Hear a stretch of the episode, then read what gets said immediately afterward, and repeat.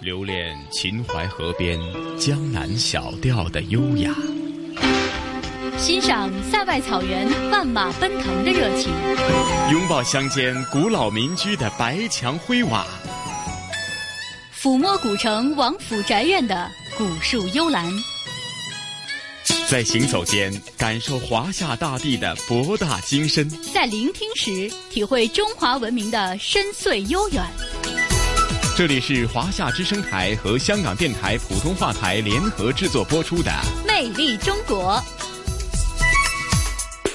好了，收音机旁以及国际互联网上的所有的海内外的听众朋友们，大家好！欢迎大家又准时收听由中央人民广播电台华夏之声和香港电台普通话台联合为大家制作的《魅力中国》，我是普通话台的晨曦。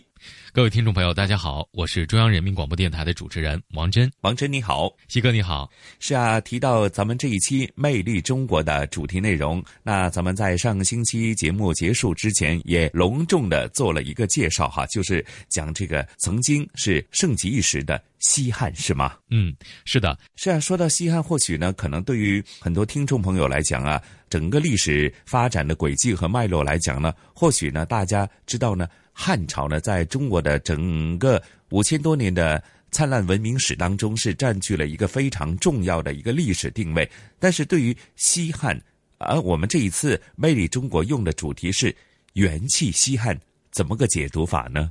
嗯，其实呢，讲到西汉呢，我们就肯定要讲到西汉刚一开始的那段历史的过往哈。我们的节目呢，是从香港开始的。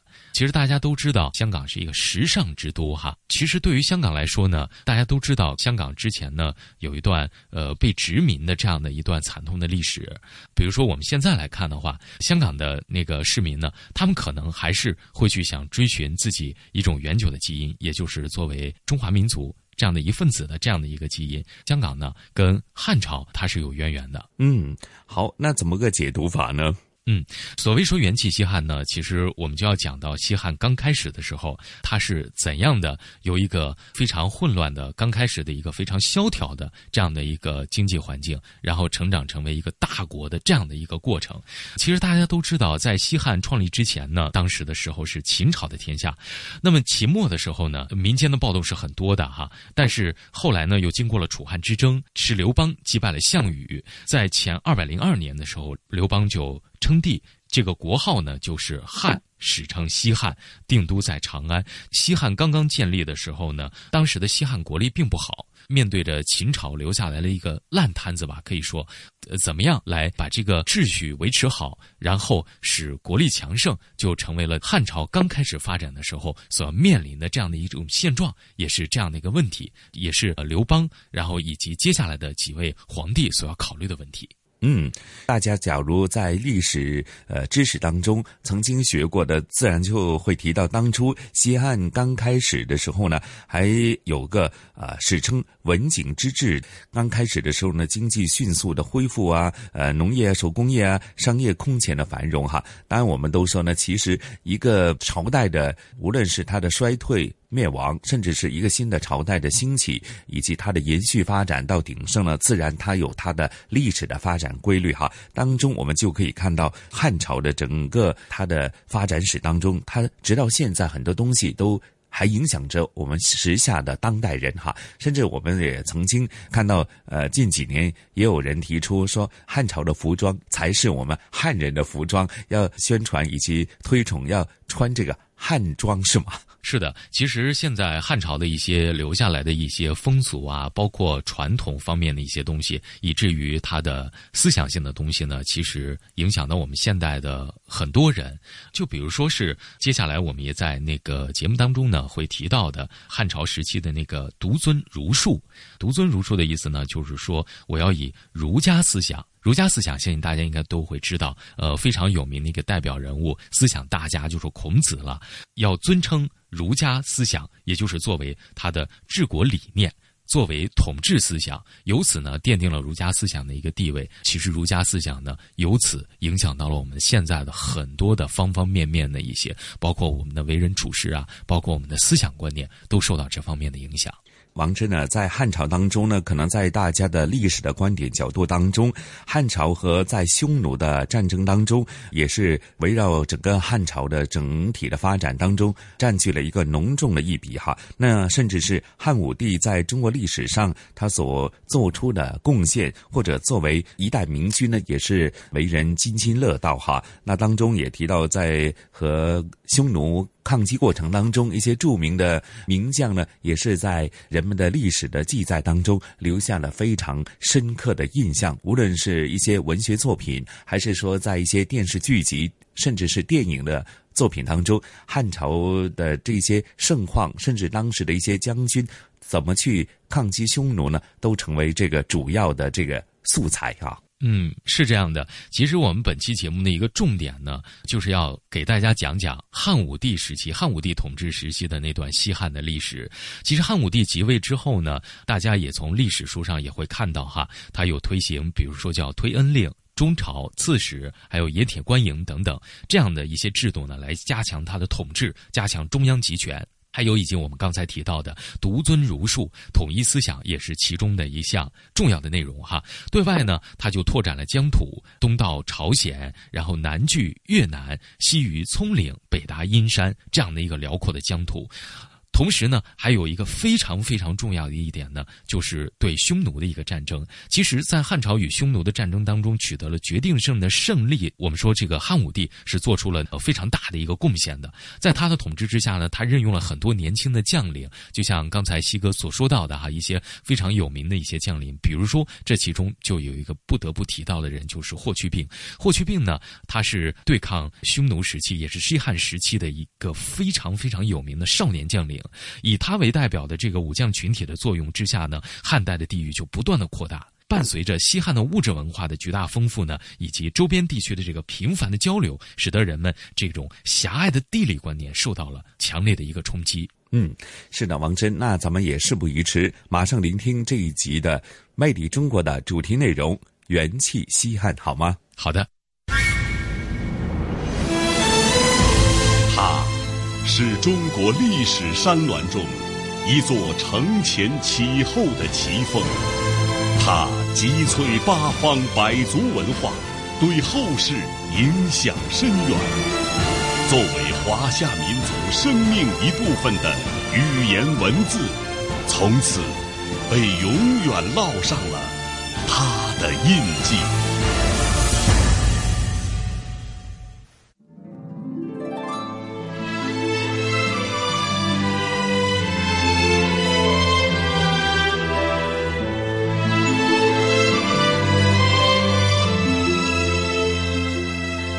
各位听众朋友，大家好，我是央广记者王真。今天我们要和大家来讲讲中国历史上的西汉。西汉是中国历史上继秦朝之后的大一统王朝，共历十二帝，享国二百一十年，又称前汉，与东汉统称为汉朝。秦末天下揭竿而起，经过楚汉之争，刘邦击败项羽，前二百零二年，刘邦称帝，国号汉，史称西汉。定都长安，西汉在诸多制度上承袭了秦制，汉初实行轻徭薄赋、休养生息的国策，社会经济迅速恢复，农业、手工业和商业空前繁荣，史称文景之治。汉武帝继位之后，推行推恩令、中朝、刺史、盐铁官营等制度，加强中央集权，并独尊儒术，统一思想。对外则开拓了东并朝鲜、南据越南、西于葱岭、北达阴山的辽阔疆域，奠定汉地基本范围；又开辟沟通欧亚大陆的丝绸之路，拓展对外交往，并开创了汉武盛世的局面。汉昭帝继位之后，霍光辅政，沿袭武帝晚年修兵养民的国策，恢复汉朝的国力。至汉宣帝时期，对外降服匈奴，并设西域都护府，正式将西域纳入版图；对内则整顿吏治，轻徭薄赋，开创了国力极盛的孝宣之治。前三十六年，陈汤斩杀郅支单于，标志着西汉时期的汉匈战争结束。八年十二月，王莽篡汉，西汉灭亡。刚才讲到了西汉的政治制度多沿袭秦制，中央实行三公九卿，地方实行郡国制，而此时的牛耕和铁器普遍流行。西汉时期，诸夏人民的文化交融，使汉族正式成型，同时也是中国的黄金时代，文学、史学、艺术、科技等领域的成就辉煌灿烂。随着丝绸之路对外交往的日益频繁，成为当时世界首屈一指的强国。西汉出土文物种类丰富，展现出多姿多彩的时代风貌。好，接下来就请您收听专题《元气西汉》。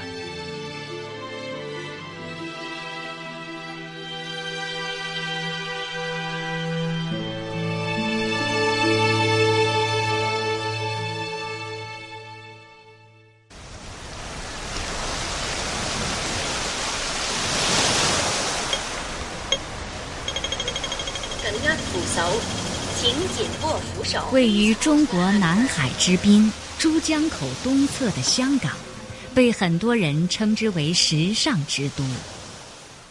时髦的都市回眸过去，伴随着咸咸的海风而来的是悠长而久远的时光。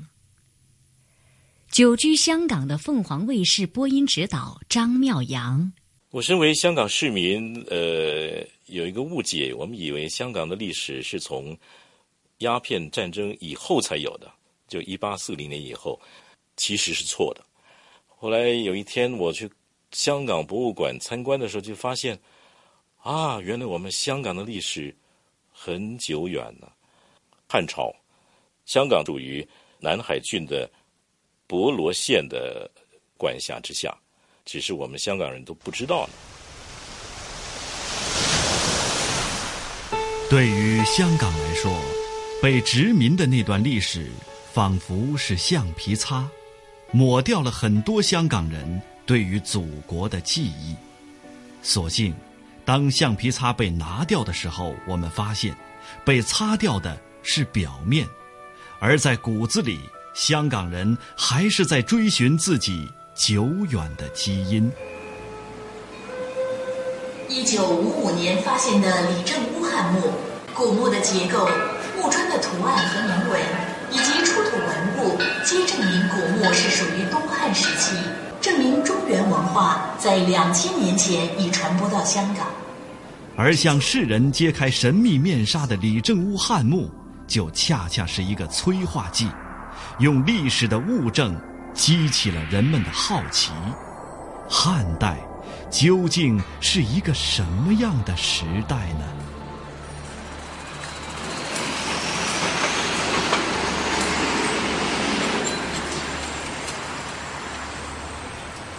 今天，当我们漫步在西安的街头，会发现一个以未央命名的行政区划。这样一个名字会很容易让人想到西汉的长乐宫与未央宫。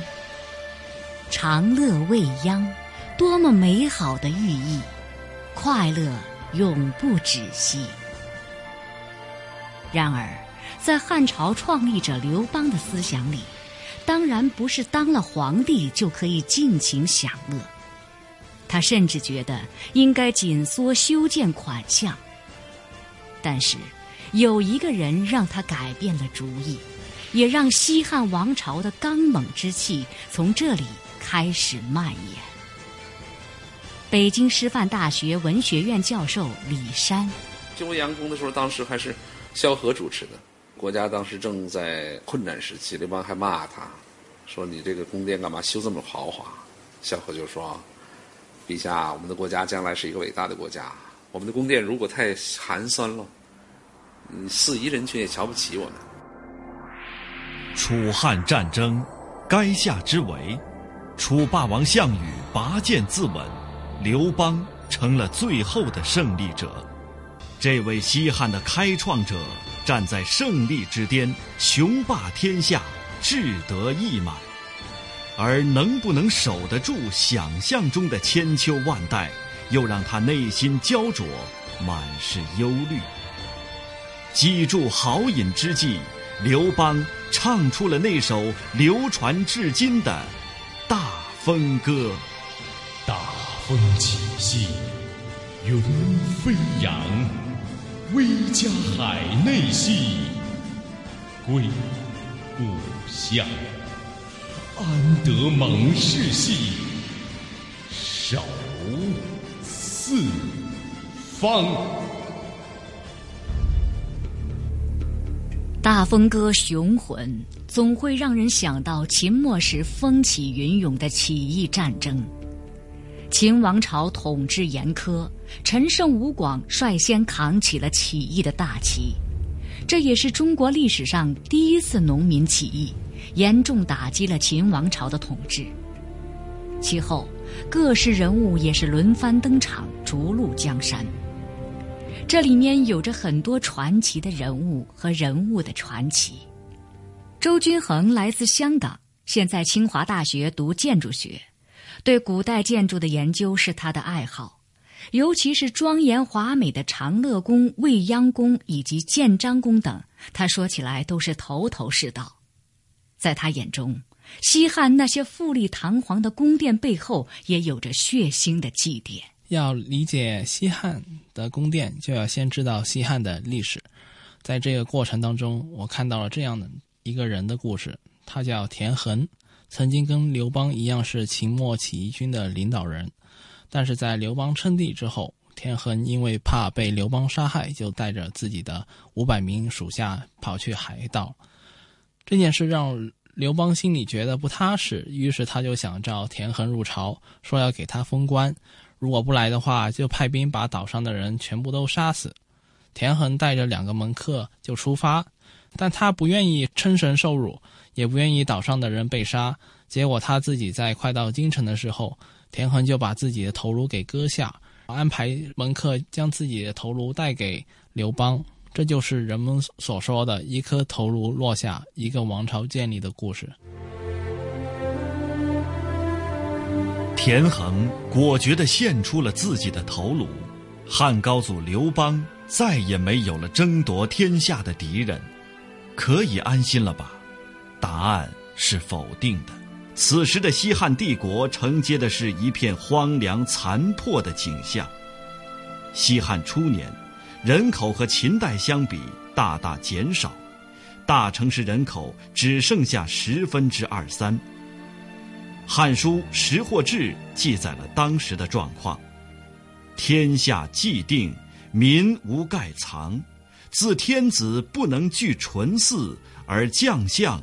或乘牛车，天子出行座驾都不能保证同一个颜色的四匹马来拉，天子的威仪颇有点冷幽默的味道。西汉政权到底能不能维持并巩固下去呢？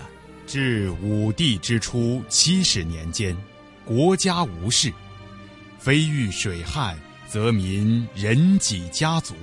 都比淋雨尽满，而库府。这是《汉书·识货志》中的另一段描写，说的是公元前一百四十一年汉武帝即位后，西汉王朝所达到的空前繁荣景象：城乡粮仓尽满，政府财政盈余，国库钱多到串钱的绳子都朽烂了，散落的钱都查点不清了。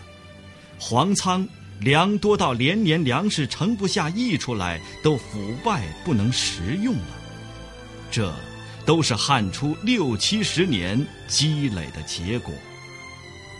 香港科技大学人文学部教授吕宗立，他们有个理念就是，不要扰民，尽可能的少干预。从经济上说，它就是所谓轻徭薄赋，奖励农耕，给老百姓一个慢慢慢慢恢复这个喘息的机会。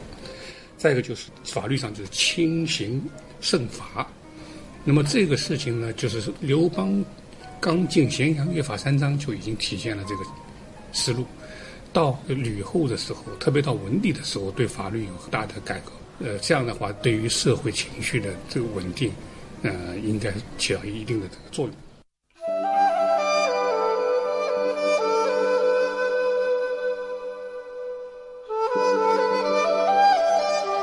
在经历了春秋战国的纷乱和秦代的暴政之后，到了西汉，经过初期的休养生息，进入到上升时期。历史教科书中记录了中国古代王朝的几个治世，文景之治就是最早的治世局面。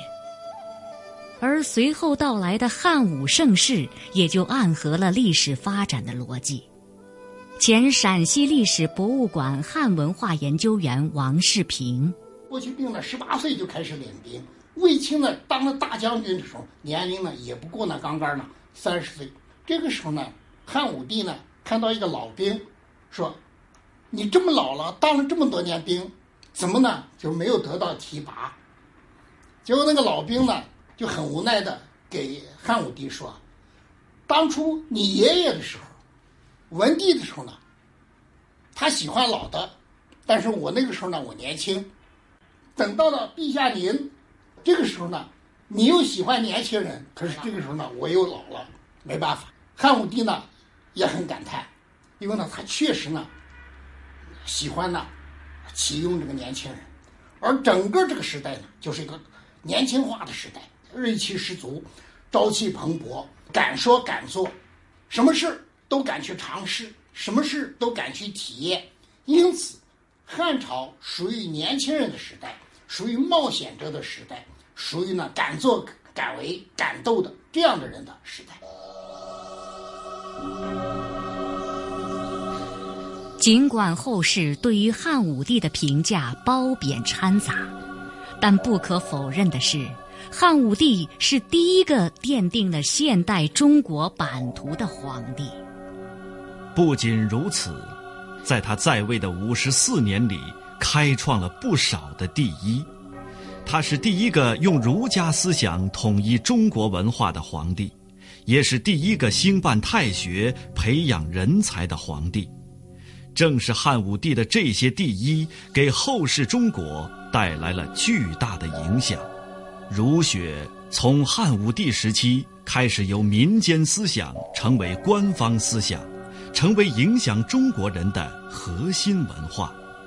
在《史记·汉武帝本纪》当中，开篇不久就写到了这样一段话：“元年，汉兴已六十余岁矣，天下易安。”近身之属，皆望天子封禅，改正度也。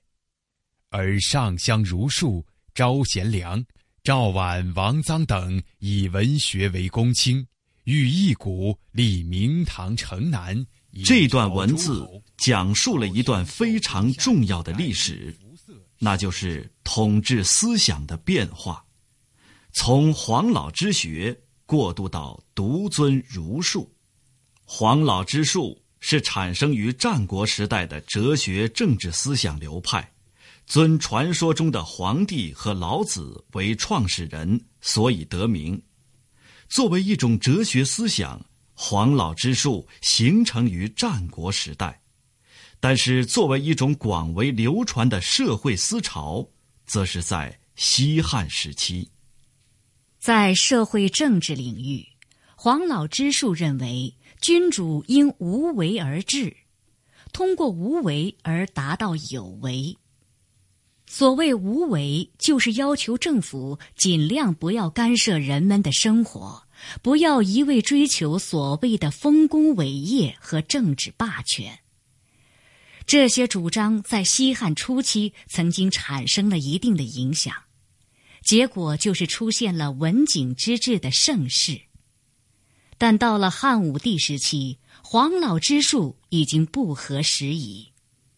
洛阳博物馆文史研究员齐磊：简政放权、精兵简政，造成这地方发展起来以后，这个地方势力做大，弱干强支。汉武帝就得考虑这个事儿：地方这么强，中央这么弱，那怎么办？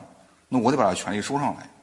所以他就准备改变这个指导这个社会的这种思想，就从这个黄老之学变到独尊儒术。儒家这个思想。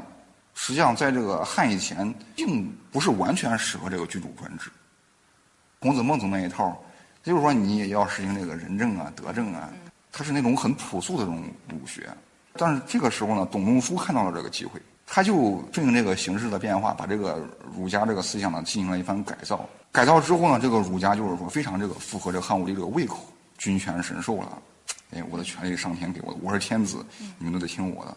然后天人合一、天人感应啊，这一套都是董仲舒新发挥的。汉武帝一看，这可以，这有利于我这个控制这个地方，有利于我这个大一统，建立一个大一统这个强权的中央集权的这种国家。国力强盛，要求加强政治和思想上的统一，儒学才真正受到重视。从此，儒学终于从先秦时期的一家之言，上升到官方正统哲学的独尊地位。以董仲舒为代表的儒生，也越来越多地踏上政治舞台。汉代国家政治机构直接承接秦代。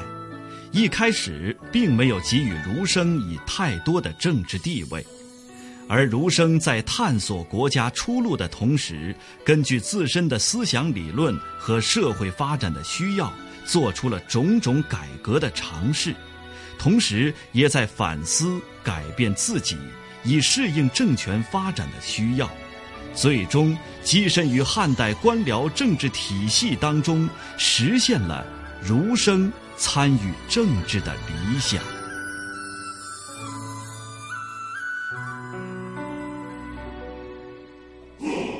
元气西汉正在播出，欢迎继续收听。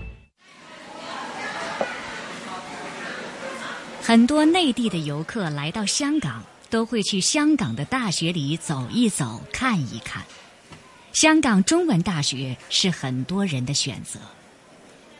走进这所大学，会不时看到这所学校的校徽，那是凤凰的图案，而凤凰从汉代开始就是南方神鸟。梁维简就读于此，他对于汉代历史很感兴趣，也去过很多和汉代有关的古迹。让他印象最为深刻的是位于关中腹地的茂陵霍去病墓，在这里，他看到了一个石雕，名字叫马踏匈奴。这个马特别有力量，看起来很精神。马上面有一个匈奴人，他倒在地上，左手拿着弓，右手拿着剑，头发也很乱的，就非常狼狈。我真的没有想到，在这么久的时候，人们可以画出这么生动细腻的形象，很雄壮的。霍去病是西汉时的一位少年成名的武将，在以他为代表的武将群体的作用之下，汉代地域不断扩大。西汉物质文化的巨大丰富，以及与周边地区的频繁交流，使得人们狭隘的地理观念受到剧烈的震撼。积极奋进、乐观向上的时代精神，使汉代的艺术风格和美学基调一扫前代严肃神秘的气氛，而呈现出欢快明朗的格调。各种艺术形式也不再以追求痴狂的宗教情绪或虚幻的心灵净化为主题，而是始终洋溢着一种积极的对世间生活的高度肯定和关注，蕴含着人们对自己征服世界的社会存在的歌颂。壮千石之中，立万石之巨，见。翠华之旗，树灵驼之鼓，奏陶唐氏之舞，听葛天氏之歌，千人唱，千人唱，万人喝，万人喝，山林为之震动，山林为之震动，山谷为之荡波，为之荡波。这样的歌颂是极致的、华美的，语言的铺陈，结构的叠加。都让“赋”这种文体具有了洋洋大观的形式特征。河南文史研究馆馆员徐金星：汉代大统一，经济文化发达，社会长期稳定，你得长期的积累，必须有个大一统安定的形势。成天打仗，那就不好办了嘛，对不对？长期这国家稳定，整个地方它的建筑、城池。都繁华了，都写到这样，城池如何繁华，如何宫廷壮丽，城阙巍峨，他都写这些嘛。然后人民如何富裕，啊，文化如何发达，他这写赋的人才能有这样的积累，他才能有这样思想感情。这真的是一个大时代，华丽的辞藻，描摹出一个让后世称之为大一统的王朝，其影响泽披后世。统治者对自己工业的炫耀，又对汉赋的发展起了推波助澜的作用。汉武帝时期，经济社会发展到了一定的高度。大一统的帝国在政治上的强大和在物质条件上的充裕，让统治阶级迫切需要对自古以来的政治、历史、文化等各方面的经验教训加以总结。另一方面，先秦以来具有传记文学因素的散文创作，为司马迁写作《史记》提供了必要的文学方面的准备。这个时间。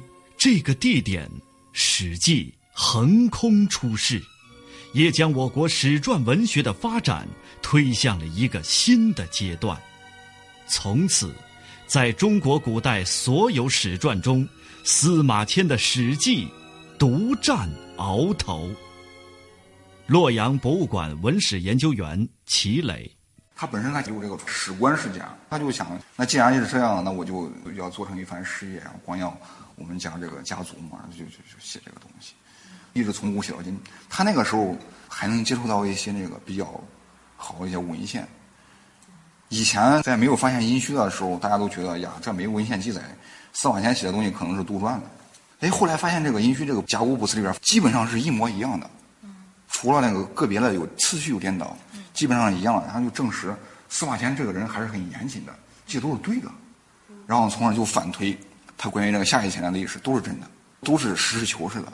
历史上就评价这个司马迁嘛，灵璧之书的一个良史嘛。他把这个古代一些传统可以很好的继承下来，整合总结到一块儿了，分成了什么本纪、嗯书、表、世家、列传，给他就是详细的分分类，总结了一下，从这儿开始，然后就沿着他定下这个框架、这个路，一直走到下去，一直一直到明史都是这个路子，那清史肯定也是这个路子。所以说，从这儿方面来说，看待这个史学，确实是开了一个非常重要的一个头。要不是这样的话，咱们国家的五千年的历史不会这么完整。在陕西历史博物馆，有这样一件国宝级文物——鎏银珠节铜熏炉。它本身是铜制的，然后表面鎏金，它上面有九条龙。底部，还有这个三足托起，还有中间盘旋的都是龙。我们也可以从这个铜熏炉呢，看出当时汉武帝时期一个鼎盛的文化。上面这个小山头呢，叫做博山，因为汉代道教文化特别浓厚，博山呢算是与当时道教文化就比较有渊源的一个山，所以当时呢以它呢作为这个器物原型。这个熏炉点燃的时候，烟会顺着这个小山头就是飘起来，白烟袅袅的样子。古人认为呢，这个白烟可以把他们的祝福带到虚无缥缈的仙境。在秉笔直书的司马迁笔下，汉武帝固然是雄才大略，却也难免一代帝王的各种局限。对于死的恐惧，让他偏信术士之道，渴望成仙不老。这个铜熏炉，也就是汉武帝心愿的一个器物证明。时至今日，它已经成为博物馆里的陈列，而汉武帝。也早已作古，这也从一个侧面说明，世上本就没有长生不老的妙方，也没有万世永存的王朝。一代帝王的后代，再也难续汉武帝的风光。西汉，在达到了顶峰之后，就难以避免的开始走上了下坡路。但是。西汉王朝作为一个大一统的帝国，在中国历史上占有特殊的位置。它为中华民族留下了许多物质文化财富，创建了许多承前启后的历史文明。随着汉王朝的建立和发展，在中华民族的大家庭里，便诞生了一个人口最多、分布最广的族群。汉人，后来演化为汉族，随之出现了汉语、汉字、汉服等称谓。从此，汉文化就定型成为中华民族的主体文化。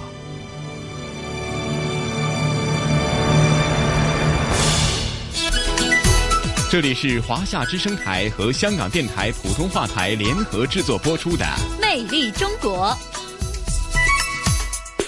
好，收音机前的各位听众朋友们，大家好！这里是正在为您播出的由香港电台普通话台以及中央人民广播电台华夏之声《魅力中国》节目，我是中央人民广播电台的主持人王真。大家好，我是来自香港电台普通话台的主持人陈曦。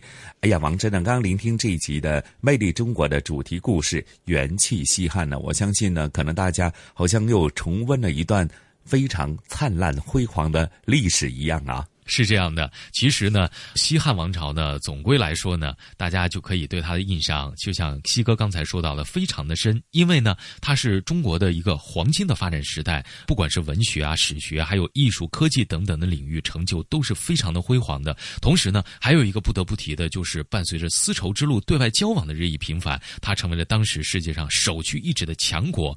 同时呢，我们也知道西汉出土的这个各种各样的文物种类啊，是非常的丰富，展现出多姿。多彩的一个时代风貌。嗯，我相信呢，可能大家在读相关的一些文学作品，或者一些历史典故也好，或者一些影视剧作品也好的话呢，或许你聆听我们的节目内容呢，会有更大的一个共鸣感呢。好，接下来呢，西哥本期的香港故事，不知道要为大家带来什么样的一个精彩的内容呢？嗯，说到这一期香港故事的精彩内容呢，就不得不提一下，在近期呢，香港呢连续有两个公众假期，那就分别是五一国际劳动节以及佛诞节哈。那在这两天的公众假期呢，在香港的很多郊区甚至是离岛呢，都是挤满了，无论是游客还是城市里的香港的民众，因为难得的假期呢，他们就纷纷前往一些著名的一些郊野公园呐，或者一些远足径呢，去感受。香港大自然的这个美景，那甚至是借此呢逃离这个繁嚣都市的那种压抑感哈。提到这个香港很多郊野公园，甚至一些著名的一些离岛地区的话呢，这一期呢香港故事呢，同事雨波和嘉宾主持来自中国旅游出版社的副总编辑一哥陈一年呢，将会呢介绍一下乌蛟腾，因为呢世界著名的。旅行指南出版社机构啊，就是孤独星球呢，曾经评选的二零一六年亚洲十大最佳旅游目的地呢，其中香港的乌蛟腾至荔枝窝郊野径呢，就被列为了第五名，那就使得乌蛟腾和荔枝窝呢是名声大响哈。那其实乌蛟腾早已是香港一个非常有名的生态旅游胜地。呃，更是吸引了不少喜欢拍摄昆虫的摄影爱好者的这个呃圣地哈。那提到乌蛟腾，以及它的一些具体的特色哈，王志呢，咱们也事不宜迟，马上聆听这一期的香港故事的主题内容好吗？嗯，好的，没问题。其实刚才听西哥的讲述呢，乌蛟藤这个名字啊，首先就非常的吸引我。不知道收音机前的各位听众朋友们是不是有同样的感觉呢？我们马上去聆听一下本期的香港故事。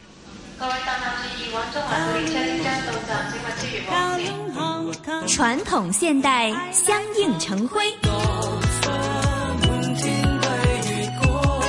中西文化共冶一炉，东方之珠，动感之都，香港故事。香港故事。欢迎来到香港故事节目时间。节目当中，雨波非常高兴，请来香港中国旅游杂志副总编辑陈一年一哥，你好，你好，大家好。还记得上一集啊，香港故事，我们就带着一众的摄影爱好者们和摄影专家一哥哈，来到香港一个非常非常棒的萤火虫圣地沙罗洞去探访了一下。上次已经预告了啊，香港其实除了沙罗洞之外呢，还有其他各个地方，呃，十几个地方都是非常棒的一个生态旅游的地点。那么这一集呢，就要讲到另外一个也是一哥刚刚去过的拍摄萤火虫的地方，叫做乌角藤。哎，乌。乌鸦那个乌，角就是龙角龙的那个角，嗯啊，腾呢就是腾飞的腾。哇，最近天气不太稳定，会想起这个雷鸣电闪 乌云当中的这个角龙。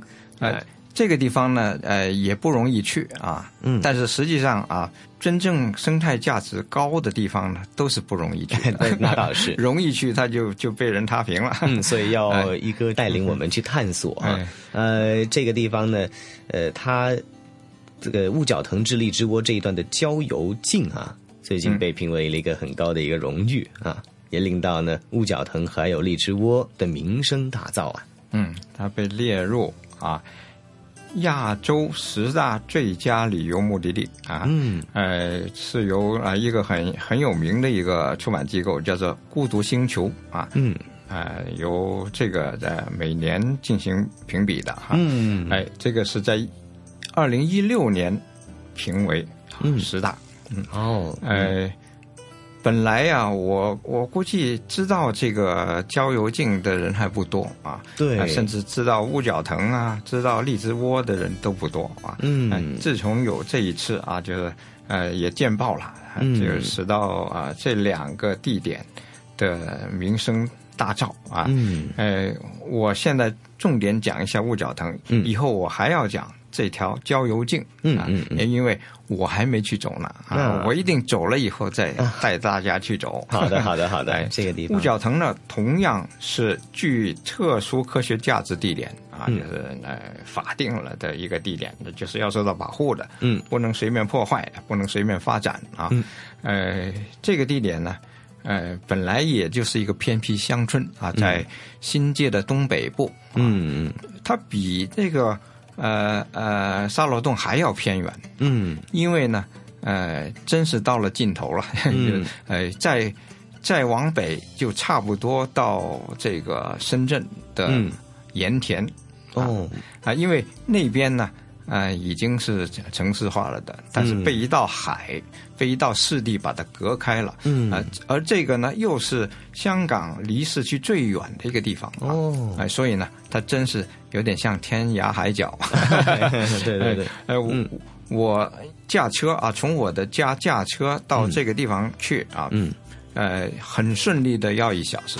嗯。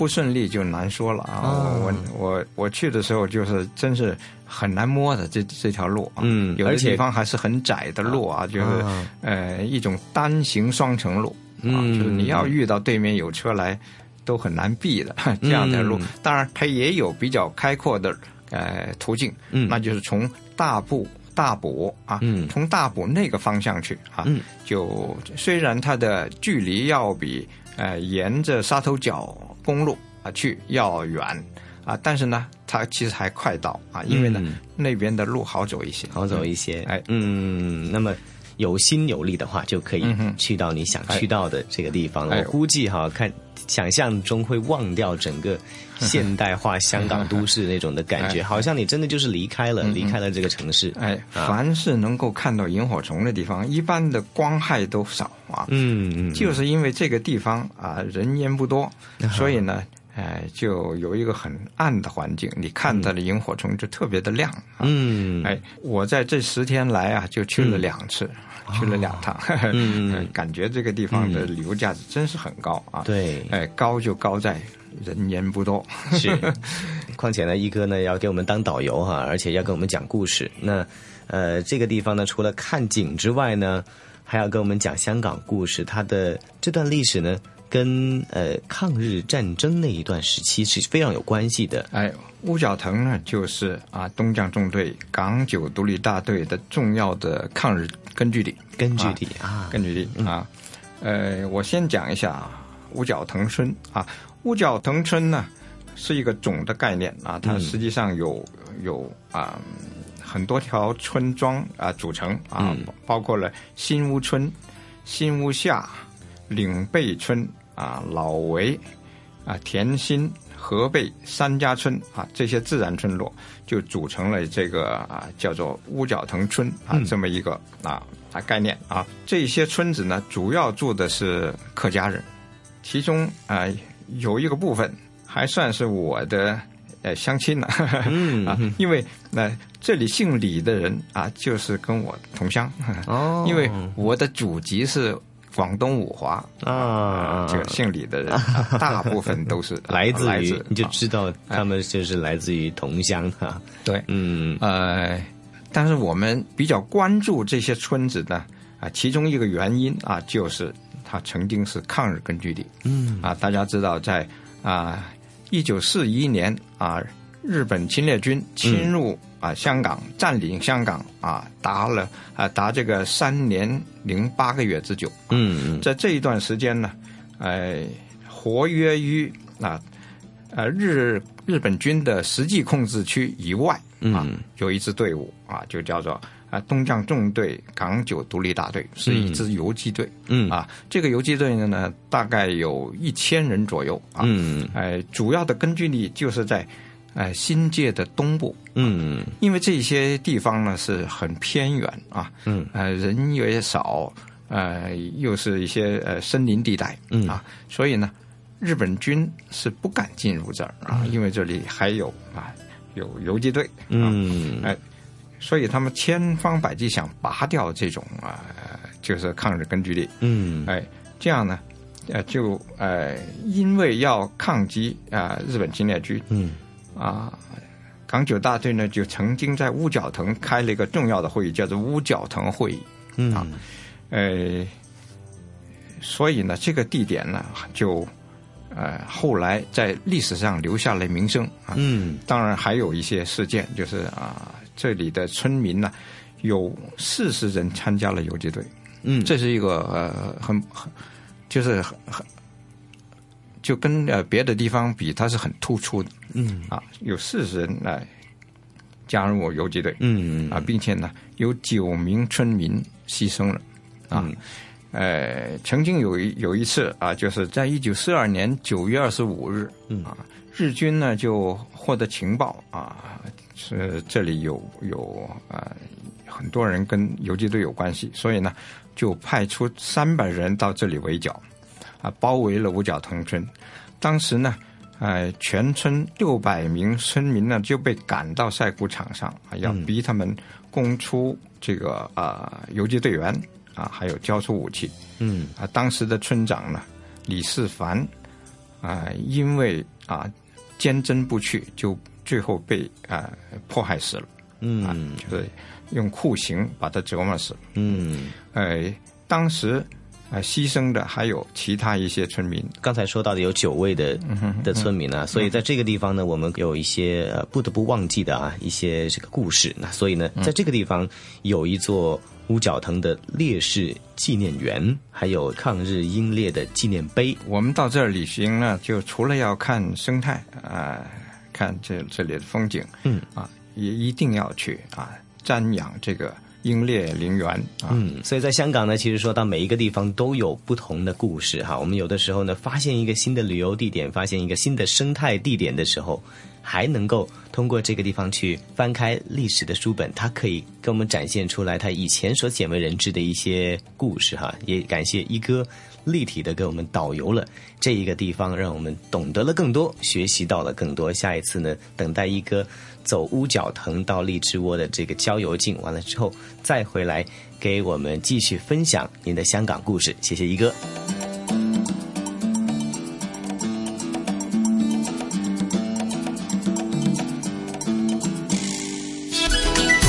这里是华夏之声台和香港电台普通话台联合制作播出的《魅力中国》。